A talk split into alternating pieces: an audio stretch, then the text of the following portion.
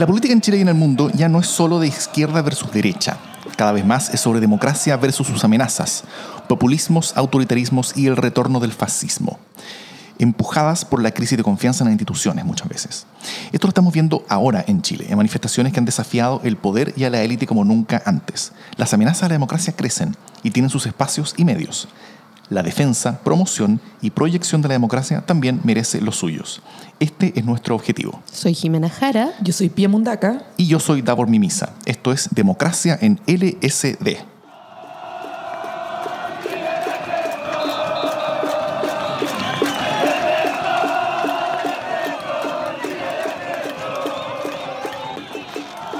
Pregunta, ¿estamos en un nuevo momento constituyente? Después del proceso constitucional del gobierno de Bachelet, el tema parecía olvidado, como guardado bajo una alfombra. ¿ah? Como que la, clase política como que quería no acordarse de que todo esto había, había ocurrido.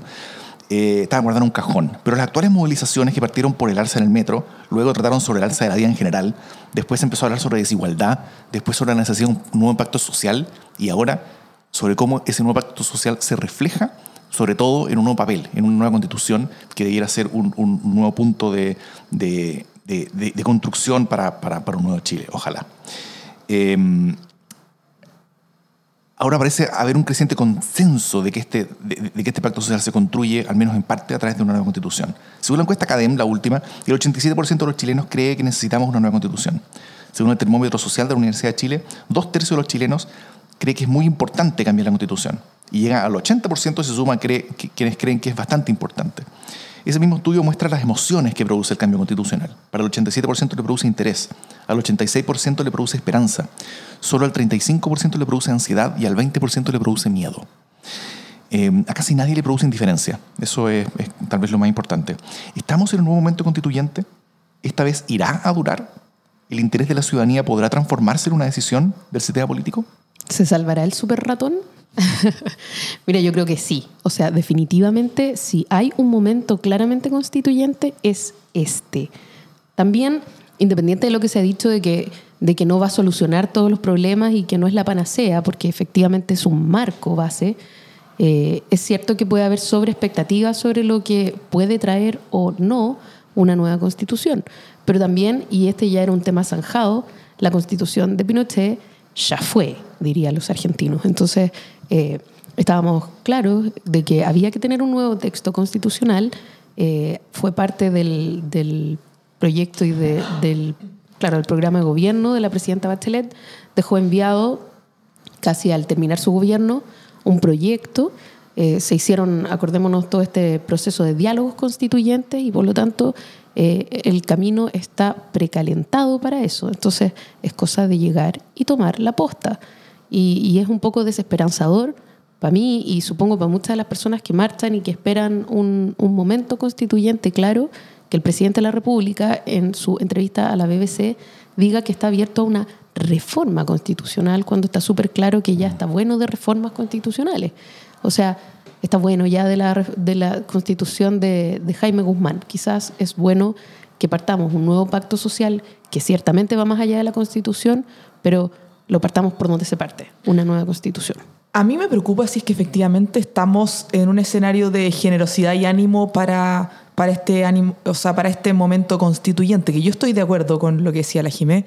La entrevista del presidente nos vuelve a recordar esta desconexión de la clase política, donde él lo grafica de muy buena manera. Eh, sin embargo, no podemos olvidar que el 2015, en este proceso de los L y todo lo que se llevó a cabo, el oficialismo, que en ese momento era la oposición, acusaba que esto era una estrategia, que a ellos no les interesaba. Fue un proceso que no logró convocar a todos los actores, cosa que yo siento que si, hoy día no se convocan todos, no sé cuándo vaya a pasar realmente. Estamos en un escenario bien difícil, con ya varios días de movilizaciones si es que la clase política transversalmente no se siente y dice, bueno, estamos en un momento constituyente y hay que sacarlo adelante, si no es ahora, no veo para cuándo.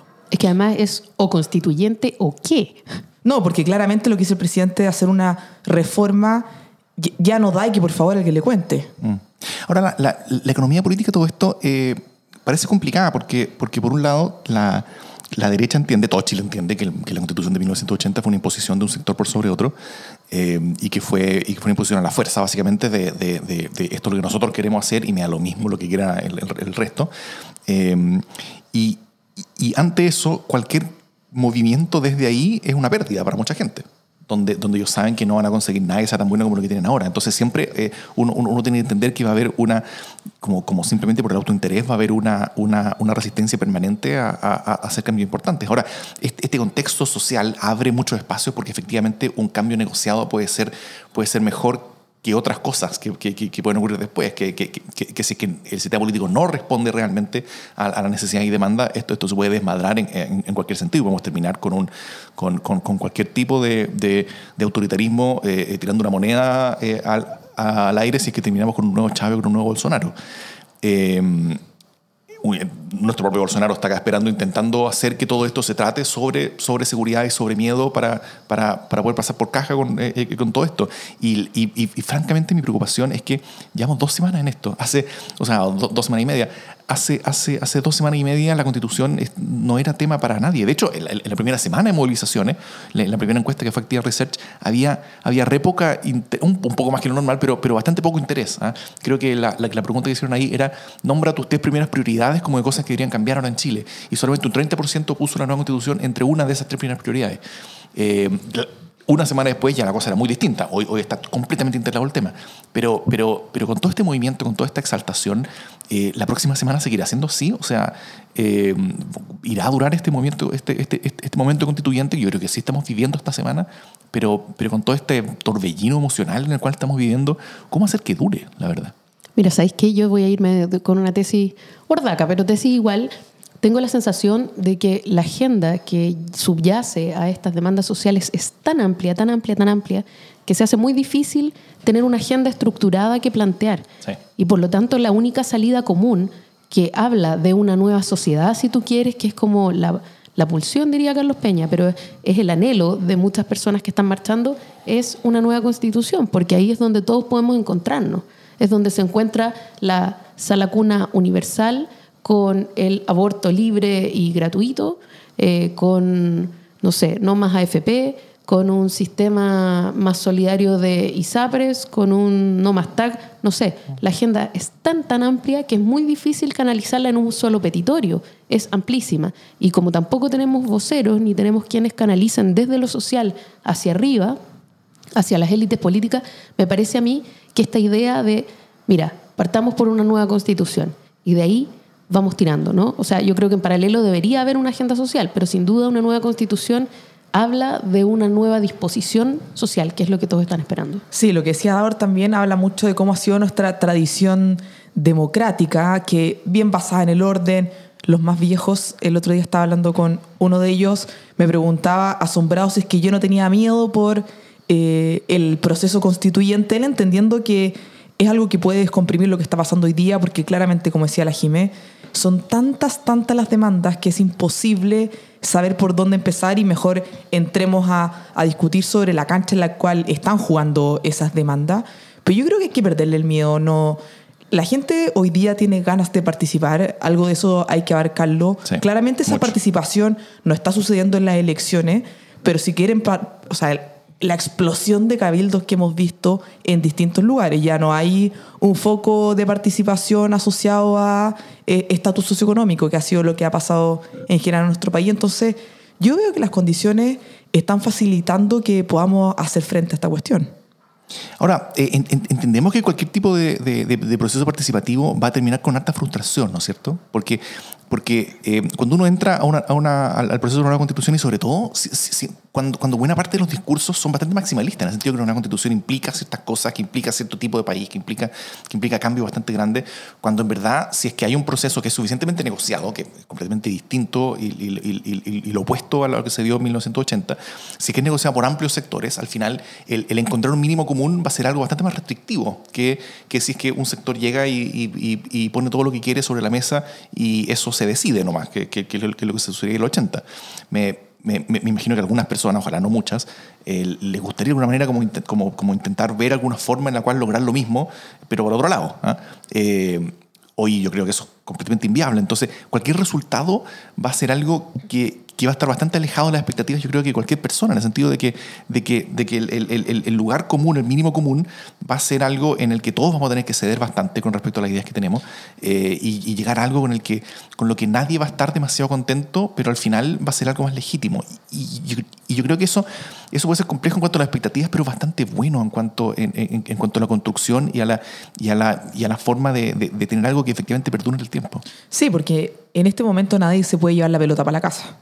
Y eso va, va, a modificar las cosas. Evidentemente todos los procesos de participación generan niveles de frustración, porque nadie es el ganador total, salvo en, tiempos de dictadura, por supuesto, pero también formar parte de un proceso y que lo que resulta es algo en el cual yo estuve genera legitimidad social fundamental para los tiempos que estamos viviendo. Sí, yo creo que efectivamente es un proceso súper latero, además de frustrante. Y largo. O sea, es un proceso largo, fome, lleno de definiciones sumamente técnicas que no se parecen en nada a, ah. esta, a esta vibración de participación, ¿no? Esta vorágine. A esta vorágine, que, que, es como un momento de enamoramiento, un momento de pura, de pura sensación y de pura esperanza y de todos los horizontes están abiertos. Cuando uno tiene que empezar a delimitar para lo que le alcanza la plata, es harto más fome, pero eh, pero se construye desde las bases. Y además, eh, nadie está diciendo que con la nueva constitución vamos a alcanzar la felicidad como pueblo. Estamos hablando del mínimo derecho que tiene un pueblo de determinar cómo es su pacto social y cuál es la carta fundamental por la que se guía. Así de mínimo. Mm, muy de acuerdo. Eh, vamos al siguiente tema entonces. por mientras, algo de música social.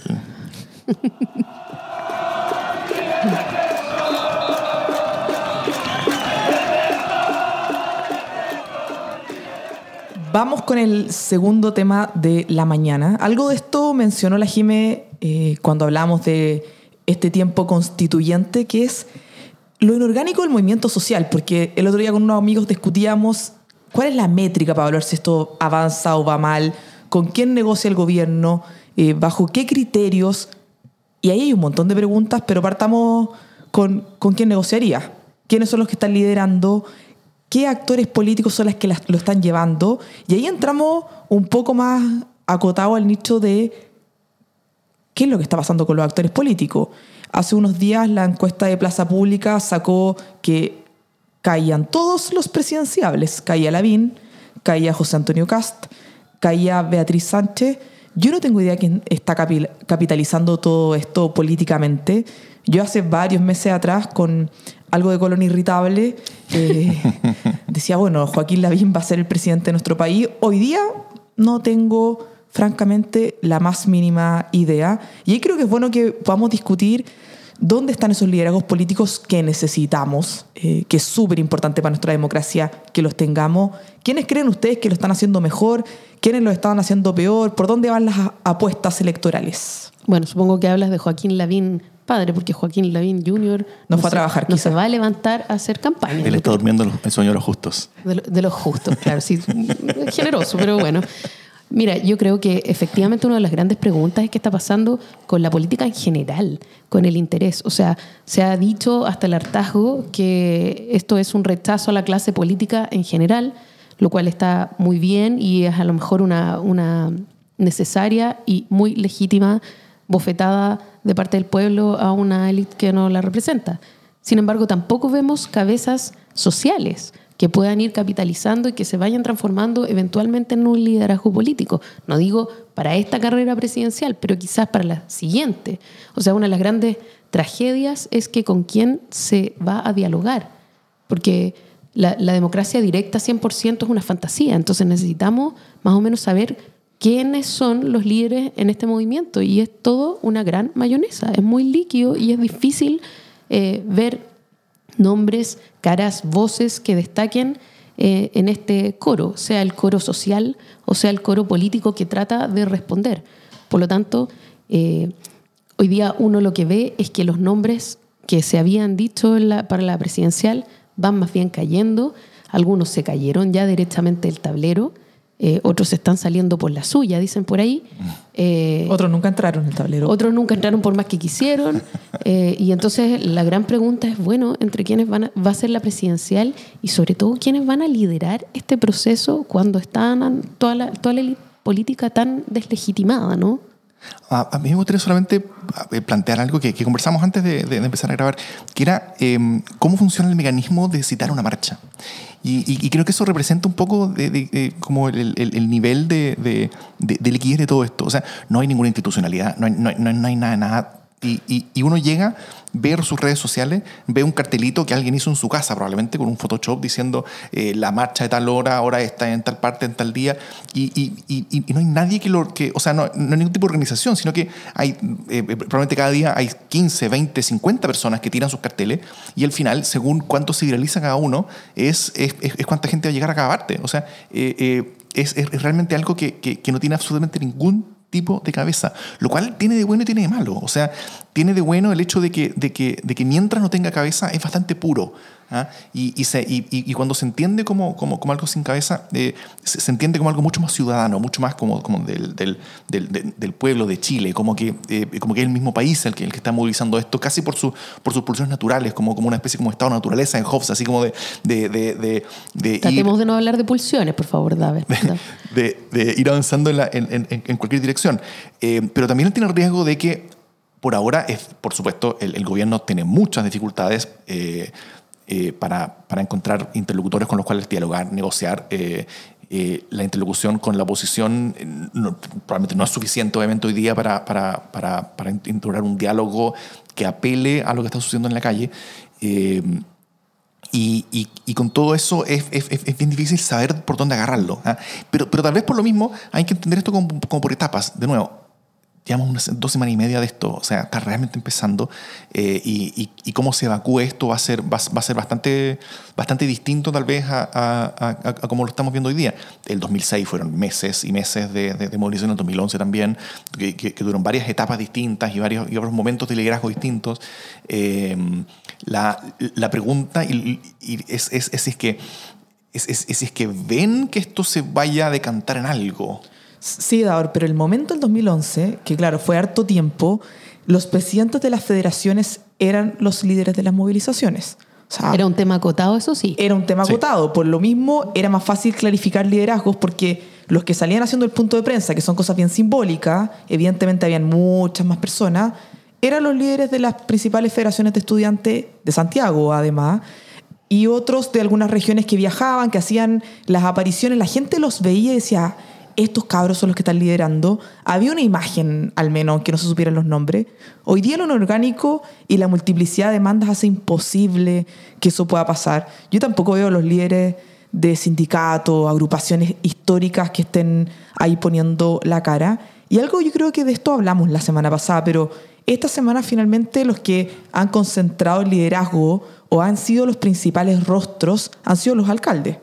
Sí, Sí, definitivamente. Hay, hay, hay, hay algo ahí, sí, hay algo ahí. O sea, yo ahí pongo una estrellita. Evelyn Matei ha estado sorprendente, sorprendentemente eh, bastante, siendo bastante clara con lo que ha pasado. Yo, yo creo que la Evelyn Matei, candidata presidencial, y la Evelyn Matei, alcalde de Providencia, tiene una gran diferencia. No sé si en su alma, pero sí en sus vocerías al respecto. A lo mejor lo suyo es lo local.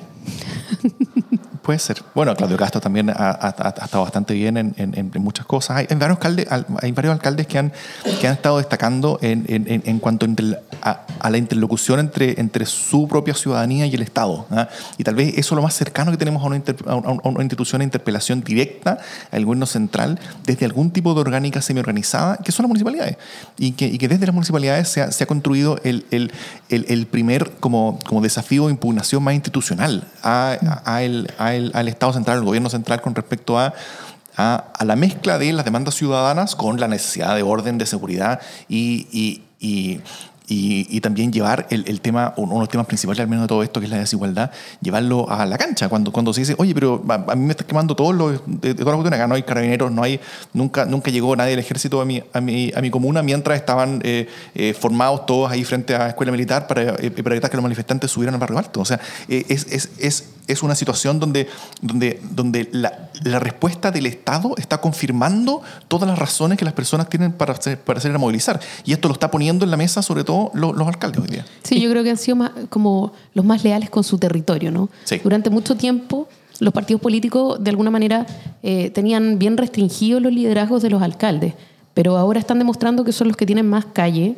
literalmente, y son los que menos traicionan al territorio y que la gente puede tener rápidamente la brújula de si el tipo o la tipa está diciendo cosas que son ciertas en su, en su comuna, en su realidad cotidiana, y por lo tanto no se prestan o se prestan menos para, el- para el- la maquinación y, y para el tipo de montajes y de limpieza comunicacionales que se intentan a nivel nacional, ¿no? Entonces, bueno, no es una novedad que los alcaldes a menudo por sus territorios son capaces de confrontar incluso a gobiernos que son propios, ¿no? Sí. Pasó con Magallanes varias veces, o sea, pasa. Pasa normalmente que los alcaldes optan por sus territorios y eso hoy día puede ser un tremendo capital para ir eh, abriendo liderazgo. El problema es que los partidos políticos les den los espacios que hoy día los alcaldes pueden ocupar como interlocutores válidos. Ya, pero tírense nombres, po. Yo, espérate, un nombre que no es, o sea, que me sorprende porque ha usado una estrategia de esconderse durante estas semanas, es la de Joaquín Lavín. Yo ya lo decía al principio, pero Joaquín Lavín estaba con una agenda comunicacional intensísima El primer par de días estuvo, estuvo fuerte también. y ahí cambió la estrategia y Joaquín Lavín yo no sé mucho sobre él estos días. Igual alguien- estuvo un poco cagoncito, encuentro. Sí, o sea, como que los primeros días dijo ya ponemos los buses, pero después cuando la cosa se complicó, como que Porque es que, claro, lo que está pasando hoy día no, no puede ser respondido con la clásica estrategia Joaquín Lavín maquillaje, que es como armar un monochoro, movemos unos bucecitos. Botón de pánico, botón el de pánico. El clásico Eh, la comuna de La Pintana, ¿vieron eso? ya.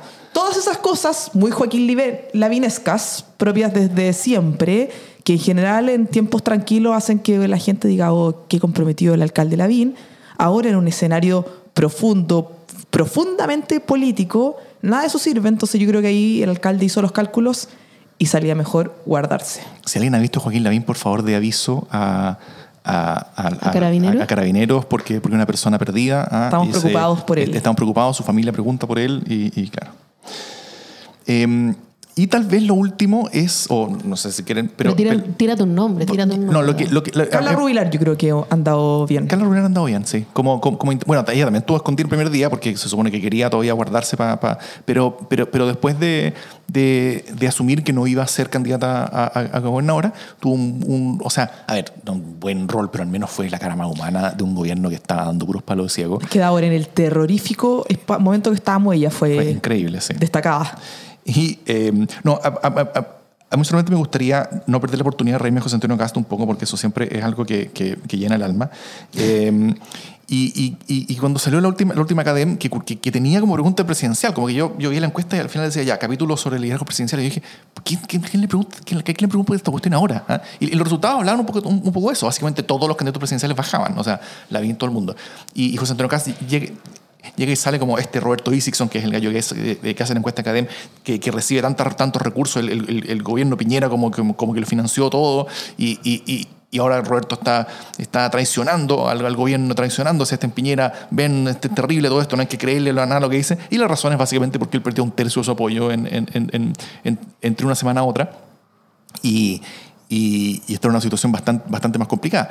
Con lo, con lo cual también todo este relato, o sea, a ver, cada, cada momento en el, que en, el que se pone en juicio la efectividad del relato y la división entre seguridad y, caos, ¿ah? que es lo que ha intentado poner Piñera, sobre todo en la primera semana, pero todavía algo en la, en la entrevista que, que- que- le escuchamos ayer, eh, bastante brutal fue eso. Eh, cada oportunidad que ha tenido ese, ese relato de ser testeado, a ver cómo le está yendo, ha un fracaso. Es increíble.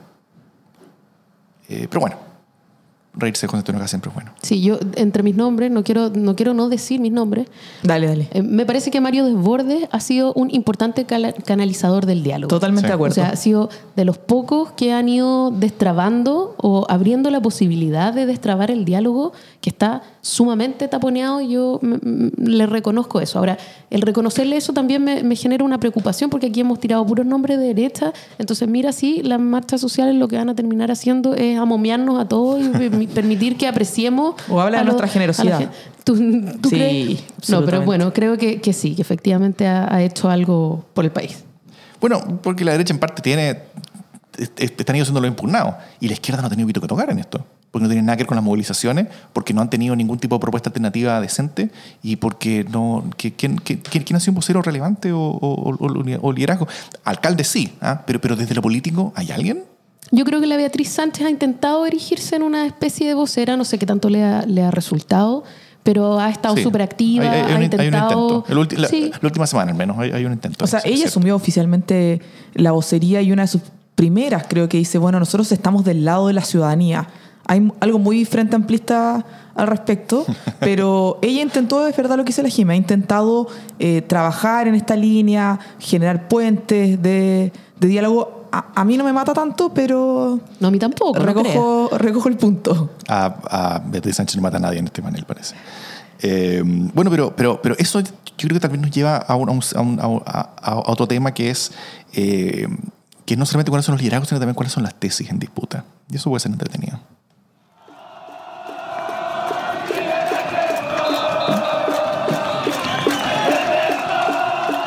Oye, mira, yo empecé a hacer eh, este lunes un poco por jugar, pero también para que quede registro de las burradas que se han ido diciendo eh, a propósito de lo que está ocurriendo y de las teorías conspirativas más increíbles que hemos ido viendo en estos días. Entonces, quiero hacer el juego y el ejercicio con ustedes para que me puedan ayudar en esta, en esta búsqueda, en generar un book de, de tesis ordinarias y chantas que se han echado a correr. Y quiero partir con la tesis Flight del editorial de la tercera el fin de semana, que, que se tiró con lo siguiente, que Chile necesita retomar la pujanza económica eh, y el crecimiento, porque en el fondo lo que desconsuela a los chilenos es la incertidumbre de lo que les puede pasar en el futuro. O sea, no es que la gente hoy día esté hasta la... Hasta la Perdón, ¿lo puedo decir o no? Puedes decirlo. No es que la gente esté hasta la corneta, es que la gente podría llegar a estar a la- hasta la corneta en el futuro. Es un condicional. Claro, y que sin embargo, si recuperamos la pujanza económica, la gente no va a llegar a estar como la corneta, entonces eso va a ser súper bueno para todos y va a descomprimir. ¿Qué les parece? Bueno, esa es una de las teorías, esa es la teoría de la tercera.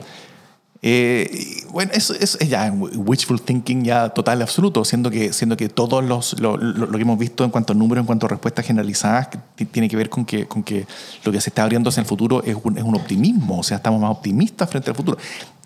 Ma- algo más pesimistas con respecto al presente, en el sentido que, que, que- que efectivamente vamos a estar sufriendo durante un rato la- la- las consecuencias de todo esto, pero, pero hay, hay, hay apertura de puertas y cosas hacia el futuro que, hacen que el ánimo sea distinto. Ahora, de nuevo, como todo esto es un- una vorágine de emociones, puede que todo esto termine siendo en dos semanas más algo muy distinto a lo que es hoy día y que la tercera llegue a tener razón por casualidad. Pero, pero, pero hoy día estamos, estamos completamente en otra. El otro día leí una entrevista de Juan Pablo Luna, eh, cientista político de la Católica, que fue mi profesor y yo lo encuentro grande Juan Pablo muy, Luna. muy lúcido. Sí. Fans. Eh, sí, somos fans Todos de él. somos fans de Juan Pablo Luna. Y en la entrevista que dio la segunda le hablaba que la clase política y los liderazgos, entre muchos otros temas que toca y recomiendo esa entrevista, habla de la falta de empatía y la falta de sentido de realidad. Yo le dedicaría la cuña de Juan Pablo Luna a la editorial de La Tercera absolutamente. Y a, y, a, y a Cruzcoquia, a Luciano Cruzcoquia, ¿no? que se fue con, con su otra tesis de que el problema es la, la ineficiencia del Estado, que gasta plata, no sé en qué gasta plata, pero es, es poco eficiente. Alguien me, cuando puse esa tesis, que por supuesto no es mío, es de Luciano Cruzcoque, alguien me mandó un gráfico que muestra cómo Chile es uno de los países más eficientes en gasto estatal. Eh, así que sería bueno a lo mejor que, Que el diputado lo leyera eh, para que no ande hablando. tonteras. Aparte, el diputado pone, plantea la pregunta si esto es eh, eficiencia del Estado o proceso constituyente. Y yo no entendía por qué era el un camino excluía al siguiente. Sí, estamos permanentemente en este diálogo de que no podemos caminar y mascar chicle.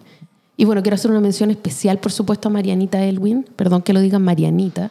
Elwin con su idea de los, de los comunistas anarquistas, por un lado, que fue ayer, y con esta otra idea de que, de que mientras Chile arde, eh, las élites políticas están preocupadas de puras tonteras como la acusación constitucional o, mejor aún, eh, un momento constituyente. ¿Quién se preocupa de esas sandeces? ¿Cuándo deberíamos preocuparnos de, de, no sé?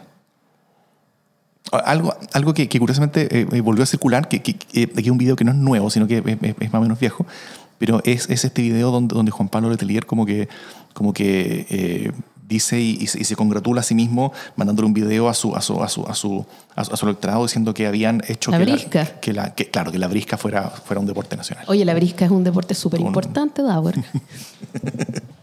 No miremos en menos la brisca en este momento. Bueno, nada, así que he- hemos visto pasar todo tipo de tesis peregrinas. Eh, ayer me acordé de la de Carlos Peña, ¿no? Esta tesis de que, de que este es un movimiento millennial. No, no sé, son millennials de hasta 70 años que marchan con remedios en el cuello, pero que son unos millennial con pulsiones. Es que todos somos Eh, millennials en el corazón. To- Todos somos millennials de corazón. sí. Y, y que finalmente no hay nada, la, la constitución no resuelve nada y básicamente que hay que darle un par de palmazos en el poto para que la gente deje de ser tan millennial y, tal, y tan inspirada en los videojuegos, más o menos. No sé. Me parece que lo que quiero rescatar, más que reírnos un poco, porque pucha, que hace falta reírse en estos días en que todo es grave y terrible, y verdaderamente terrible y triste, eh, es que es- tenemos una élite que está terriblemente desconectada y que está haciendo desde muchos lados y desde muchos flancos una interpretación sumamente trivial Y está en pánico realmente. trivial Está en pánico. desde, desde quiero rescatar este paz para Chile, ¿no? No porque, no porque la gente no quiera paz. Yo creo que no hay nadie en Chile que, que quiera la guerra. Evidentemente todos quieren paz, pero la liviandad con la que se dan opiniones y se explica un fenómeno que es de largo aliento, de largo alcance y sumamente profundo, y por algo las movilizaciones han sido tan permanentes y han ido eh, increciendo, lo único que nos demuestran es que hay un mundo que parece ser ese mundo de Bill Pap que no es capaz de leer lo que está ocurriendo y que tampoco le pone empeño serio, sino que trata de trivializarlo. Y tratar de trivializar un movimiento tan profundo, una cuestión tan, eh, tan grande que está ocurriendo después de tanto tiempo, eh, que se ha llevado gente. O sea, hay muertos, hay heridos, eh, hay violaciones. eh, no sé si es sistemático el calificativo ya, pero hay violaciones permanentes y gravísimas a los derechos humanos. Y explicarlos desde estos lugares tan triviales me parece una tragedia. Eh, así es. Veamos si es que después de eso tenemos buenas noticias. Vamos a ver después de la pausa social.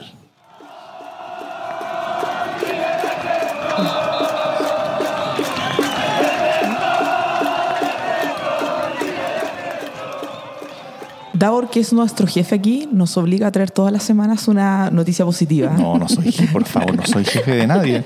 El soy, patriarcado, el patriarcado. Así es el patriarcado. soy, es verdad. Estoy completamente rodeado acá. ¿Cómo, cómo, cómo, cómo a ser jefe? No traje una noticia, no la leí en el diario, pero ni en, la escuché en, la- en la- en ningún lado. Pero la viví y creo que hay que destacar de todo lo que ha estado pasando. El sábado estuve en un cabildo, en una junta de vecinos. Llegaron como 70 personas. Los que la coordinaban, que están armando justamente, o sea, están formalizando esta junta de vecinos, me decían, hoy día llegó gente que no había visto nunca en la calle. Porque claro, Eres infiltrado. eran infiltrados desde Venezuela. Eh, que la gente, él me decía, en general están las personas que siempre participan, el Centro Madre, el Club de Adulto Mayor, les mandan las invitaciones, salen, se suman. Está el, el que siempre tiene la estrellita de la participación, pero lo que ha pasado en estas últimas semanas ha hecho que salgan de la casa aquellos que nunca habían salido, yo estuve conversando con varios, varios tenían ganas de compartir, se juntaron en la plaza del barrio, no todos habían estado ahí. Y ahí hay algo que está comenzando que ojalá prospere y no sea solo el entusiasmo de estos días, pero de espacios de participación que se están llevando a cabo, que hay gente que se está sintiendo convocada, que quiere hacer algo que es bien terapéutico, pero necesario, de contar sus dolores, de por qué han estado asustados, de por qué ellos apoyan o no apoyan.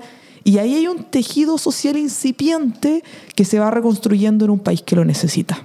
Me, quedo con tu noticia, me encanta. Y también mi vivencia de lo bueno tiene que ver con justamente esa constatación. Es lo mismo, pero desde otros lugares, ¿no? Les contaba a los chicos que, bueno, Davor vive aquí en la, en la zona de sacrificio, ¿no? En la, en la, en la zona cero de Plaza Italia. Y hablaba con dos locatarios acá abajo, preguntándoles cómo están, cómo les ha ido estos días. Evidentemente han estado asustados, han tenido que cerrar antes, han tenido que reforzar la seguridad de sus kioscos, de sus puestitos, de sus carritos, qué sé yo.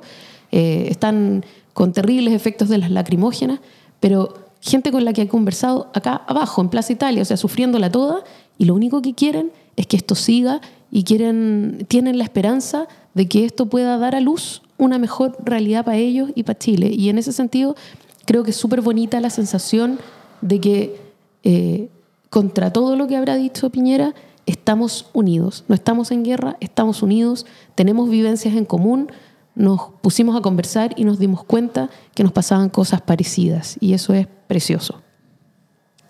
Eh, me gustaría hablar sobre el acuerdo que se firmó ayer y sobre, o sea, contarle un poquito, eh, y que se está anunciando hoy día en forma oficial, no sé si a esta hora o un rato más, sobre el acuerdo tributario. Eh, y eh, que luego en negociación entre el gobierno y la oposición va, se, se termina firmando un acuerdo para reformular la reformular reforma tributaria y tener algo bastante distinto a lo que se pensaba originalmente, algo mucho más allá de lo que hace un par de semanas era posible. ¿Ah? Solo como, como, como, resumen, sin ser ningún tipo de experto tributario, eh, primero se desecha la reintegración tributaria eh, para las mayores fortunas, pero se, se, establece una forma de reintegración y simplificación exclusivamente para las pymes, ya lo cual es un camino correcto. Además, se crea algo inédito en Chile, que es una forma de impuesto al patrimonio, a través de una sobretasa a las propiedades residenciales para los contribuyentes que tengan en total más propiedades y que sería aplicado en forma progresiva para el total del número de propiedades que tenga cada persona. ¿ya? Entonces, la persona que tenga una casa, aunque sea una casa grande, no va a tener una una tasa tan una sobretasa tan grande si es que tiene alguna, pero la persona que tiene muchas casas, ya sean chicas o grandes, eh, probablemente sí va a tener una, una tasa una sobretasa mucho mayor. Esa es, y el hecho de que es un impuesto de patrimonio es una importante barrera que está siendo cruzada, ¿ya? Y eso no, no, no puede descartarse como algo importante. También Hacienda va a eliminar gradualmente el crédito utilizado por contribuyentes cuando las utilidades son absorbidas por pérdidas tributarias, lo cual no tengo idea qué es lo que significa, pero sí me contaron que esto es una, un mecanismo de ilusión bastante clásico y típico que utilizan muchas de las grandes fortunas para pagar menos impuestos que los que les corresponden, lo cual de nuevo es una buena noticia.